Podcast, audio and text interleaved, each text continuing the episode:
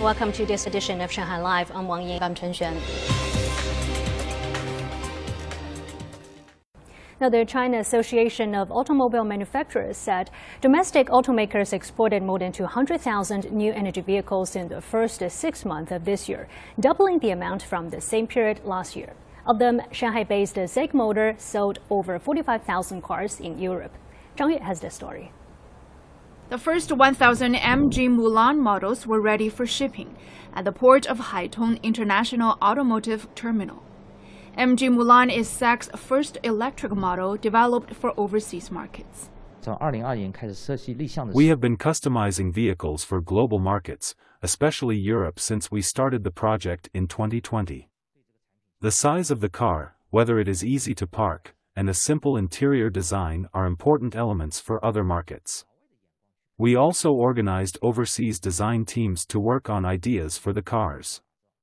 Making a car to meet the needs of the global market is essential to expand. Data from the China Association of Automobile Manufacturers showed the export market of Chinese vehicles has outperformed imports in the past five years. With more new energy cars developed, a steady increase in exported vehicles is expected. Despite the impact caused by the lockdown, a 20% increase in handling capacity can still be seen in the first six months this year at our terminal. Exports have also increased more than 50%. Domestic automakers such as SAIC Motor have exported nearly 100,000 vehicles between January and June this year, a 130% increase year on year. These MG Mulan models are expected to be in showrooms in Europe during the fourth quarter. SAIC said it expects to sell approximately 800,000 vehicles in overseas markets this year. Zhang Yue, Shanghai Live. Now, the Standing Committee of the Shanghai Municipal People's Congress adopted two resolutions today. One promotes employment and prohibits discrimination in the job market. The other is about environmental protection. Zhang Hong tells us more. The first resolution features 12 articles on stabilizing the economy, promoting employment, and improving social well being while following pandemic control protocols. One of the 12 articles stipulates that companies must not turn someone down or fire someone if they were once infected with a contagious disease. The regulations are in line with the country's laws on employment and pandemic prevention and control. They offer more detailed guidance to implement the law in the city.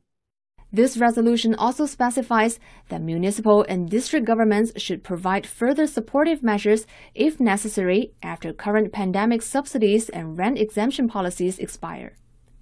The other resolution revises the city's environmental protection provisions. Four articles were added to deal with light pollution.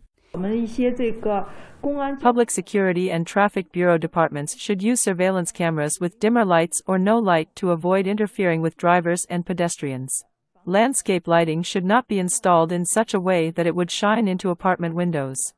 The new provision takes effect on August 1st. Zhang Hong, Shanghai Live. U.S. President Joe Biden announced yesterday that he will be delivering new executive actions to address climate change. Zhang Hong has more. A rare confluence of storm surge and unprecedented rainfall combined on the east coast of the United States, causing dangerous flash flooding in Charleston, South Carolina. While in the southwest, wildfires in Texas have spread over 25 square kilometers. At the same time, 100 million Americans across the entire country are living in areas where extreme heat warnings have been issued.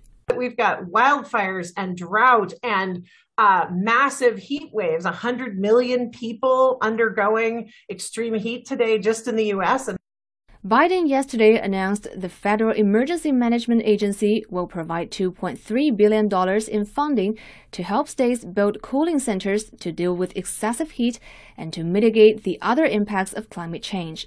He also announced measures will be taken to promote the development of the offshore wind power industry.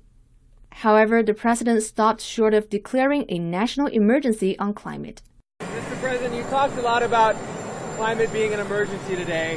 Why not just declare it an emergency? Because I'm running the traps on the totality of the authority I have. I'll make that decision soon.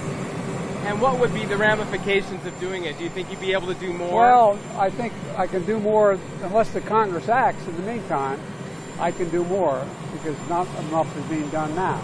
The Biden administration's bills targeting energy and climate change have failed to pass in Congress, preventing the Biden administration from advancing any form of climate policy. Zhang Hong, Shanghai Live.